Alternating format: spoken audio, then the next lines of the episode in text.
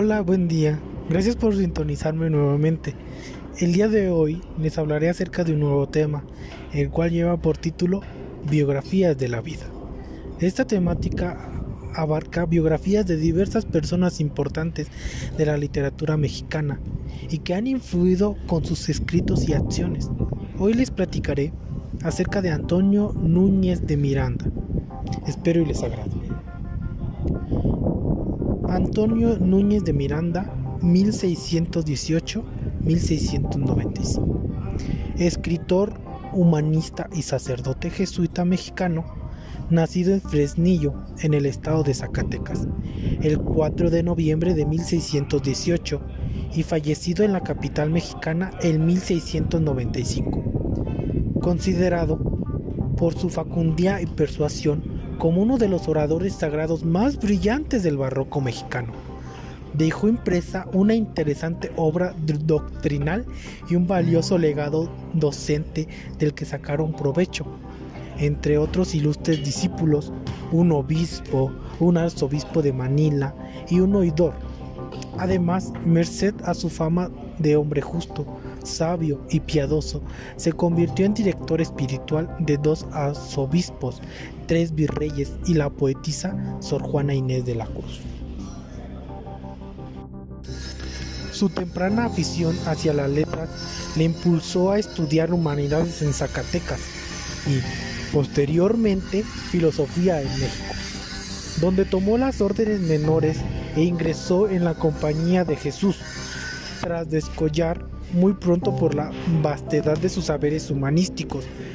Se le encomendó impartir lecciones de lengua latina en diferentes poblaciones del territorio que le vio nacer, como Valladolid, en el estado de Yucatán, de donde pasó a dar clases de filosofía en Puebla, México, y posteriormente de teología moral, ecolástica y expositiva en México, Puebla y Guatemala.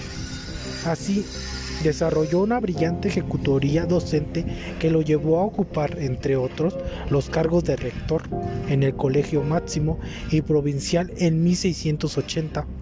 Además supo atraer al favor de las personas principales que lo rodeaban, como don Juan de Echeverría y don Andrés Carvajal y Tapia para obtener cuantiosos donativos con los que erigió la capilla de Loreto la iglesia del Colegio de San Jerónimo, el Colegio de San Andrés, la iglesia de San Lorenzo y el convento de Valvanera.